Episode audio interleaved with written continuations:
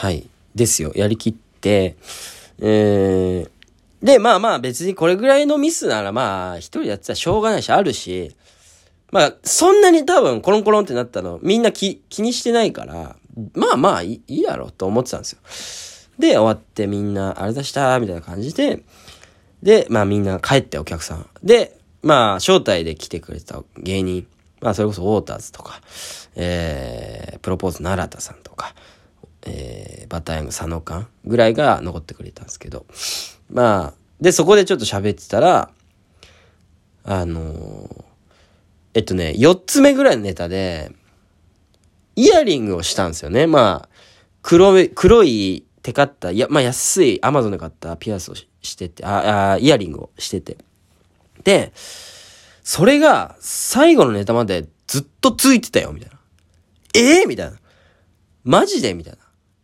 で、もう、だ台無しだよねみたいな。まあまあ芸人のノリとはいえ、ちょっと本当に思ってるみたいな。いや、あれでやっぱ入ってこないみたいな、ちょっとあると思うけどな、みたいな。いや、あれ最悪だったな、みたいな。マジあそこが、もう、あった時点で失敗だよな、みたいな。おーいとか言ってたんですけど、最悪だみたいな。配信売れねえよとか言ってたんですけど。いや、マジで凹んでね、結構。いやいや、ちょっとこんなに4ヶ月準備してきたのに、イヤリングをつけるというミス？ずっと。これがやっぱ自主的にやってる単独だから起きたミスね。うん。裏でスタッフさんとか、着替えの手伝いのスタッフとかがいたら、あ、これついてますよって言って、ああって取るのに、気づかない自分じゃやっぱり。それがずっとついてて、で、うーん。で、僕がだからポッケからポロンと落ちたと思ってたものは、耳から最後の最後にイヤリングが落ちたものだったんですよ。だからめっちゃそれ、お客さん気になりますよね、それは。イヤリングずっとついてて、で、最後のネタの時にポロンと取れるみたいな。最悪のミスね。マジで。で、もうもっと最悪だったのは、同居人のオーターズ等に言われたんですけど、そのイヤリングをつけるはずだったネタが4つ目ぐらいなのかな？が俳優みたいなネタなんですけど、俳優のネタでも別にイヤリングいらなかったけどね、みたいな。なんてこと言うんだよ、という。何なんだよ、これっていう。最悪のことが起きましたね、本当に。最悪。マジで。いや、でもなんかその、まあそれは誰かが言ってたんですけど、まあイヤリングついてたから、4、5、6、7、8ネタぐらい。だからなんか、その全員が実は同じ人物っていう、そういう考察も出てくるかもしんないっすよ、みたいな。うん。あ、じゃあそれ、そういうことにしようかな、とも思ったんですけどね。まあまあ、そう見ようと思っても、いけるっちゃいける。うん。まあ、それでもいいよ。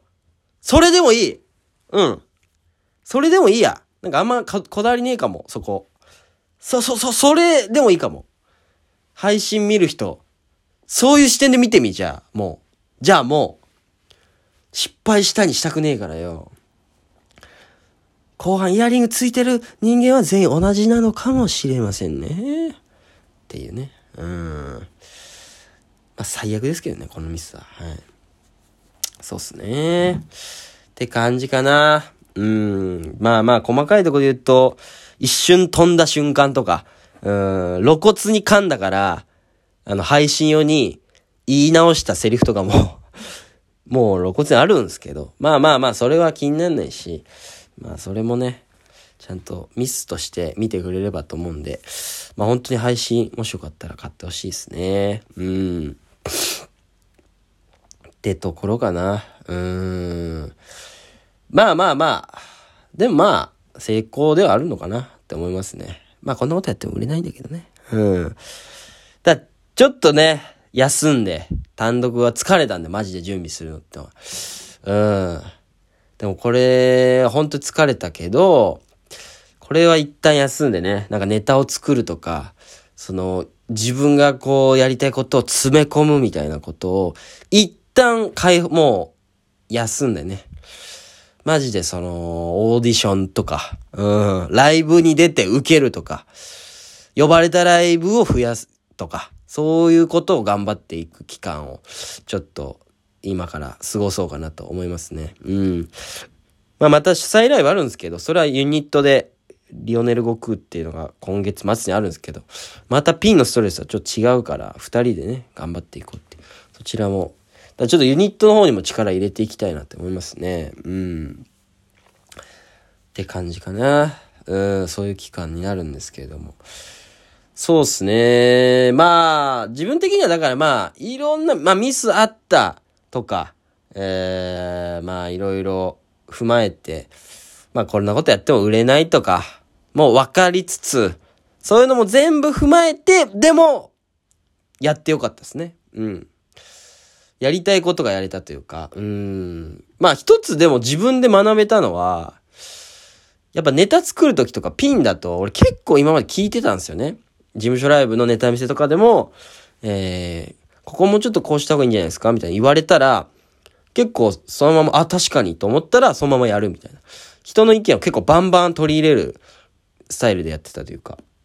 だし、まあ、なんなら、ネタのアイデアとかも人に聞いてもらって、こここうしたらって言ったら、なんかその人が言う通りにちょっとやってみるみたいな。結構人の意見に流されながらピンネタを作ってたんですよ。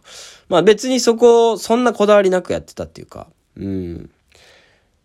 でもね、今回単独に関しては、まあいろいろ人に聞きつつも、まあ、マクマとか、えー、まあオープニングとか、ネタの数とか、ネタの感じとかいろいろは、結構今までで一番芸人5年目ですけど、自分が一番考えて、自分で決めてやったことなんですね。多分。うん。一番自分が濃く出たと思うんですよ。で、それが、多分、芸人人生で今のところ一番多分褒められてて、あの、単独ライブね。うん。だし、いや、まあ、っていうか、芸人人生だけじゃねえかもな。俺別に部活とかも頑張ってなかったからな。人生で一番褒められてるかもしんないですね。このものが。これが。なんで、結構自信ないし、俺、その人の意見聞いちゃうし、なんかアドバイスとか聞くけど、なんかやっぱ自分がいいと思ったものを、やった方がいいんだなって思いましたね。自分がいい、あんまりその人の意見を聞かないってわけではないけど、こっちの方がいいと思ったなら自分を信じてやった方がいいって、まあ、なんとなく分かってたけど、体感できたというか、あ、これこんな褒められんなら、まあじゃあもっと自分で行こうっていうのはちょっと自主的にやったピン単独ライブだから学べたことなのかもしれません。それは。うん。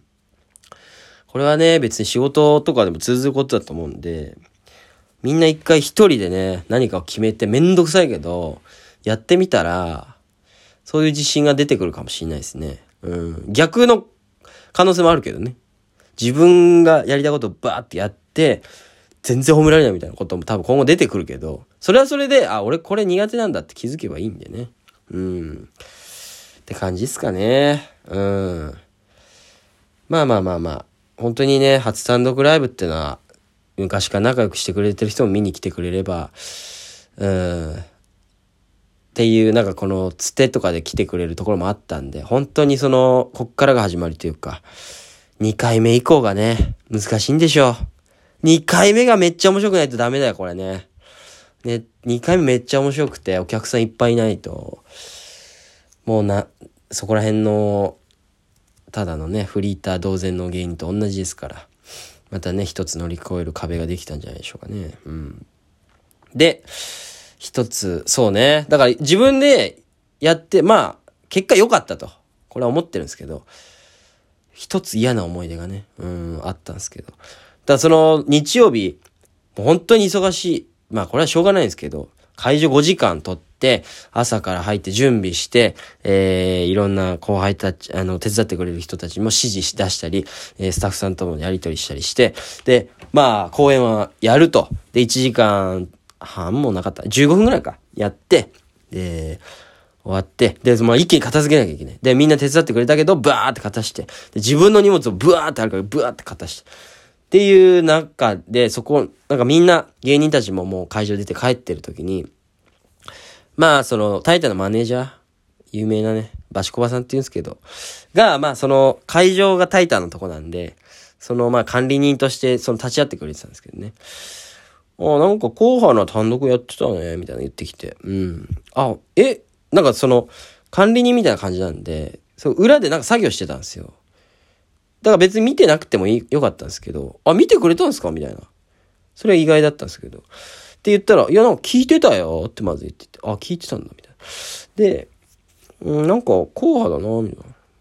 で、平場ないんだね、みたいな。で、僕の単独ライブ一応その平場トークみたいな部分はなくして、全部コントみたいな感じでやろうと思ったんですね。うん、そこはまあ一応結構前から決めてて、うん。で、まあ、こだわった部分って言ったらダサいですけど、そういう感じでやったんですよね。で、そこを小林さんは、なんか、平場とかまあやった方がいいんじゃないのみたいな。サービス精神がなんか、あった方がもっと、みたいな。なんか、いや、俺はいいんだけど、別に、みたいな。もう、みたいな、言われてて。で、まあ、その日すごい忙しいから、まあ、片付けバーってしてて。で、まあ、もう時間過ぎてるから、なんなら。4時に出なきゃいけないのに4時10分ぐらいだったんですよ。で、ブワーって急いで、すいません、遅れてとか言って。で、そういうこと言われて。で、まあ、忙しかったんで、なんかまあ、まあ、適当に、あ、そうっすよね、みたいな。適当になんか流して、あ、じゃあお疲れ様でした、すいません、遅れて、とか言って、ブワーってその会場出て行ったんですけど。で、まあ、その後人との予定もあったんで、えー、っと、まあ、済ませたんですよ。と思ったんですけど、で、まあ、いろいろあって、次の日、まあ、ちょっとゆっくりして、なんもなかったんですよね。うん。で、次の日、まあ、いろいろアンケート見たりね。うん。ゆっくりしながら、まあ動画編集も始めたりし始めてたんですけど、なんか小林さんに言われたな、みたいな。ちょっとブワーンって、なんかこう浮き上が、浮き上がってきて、うん。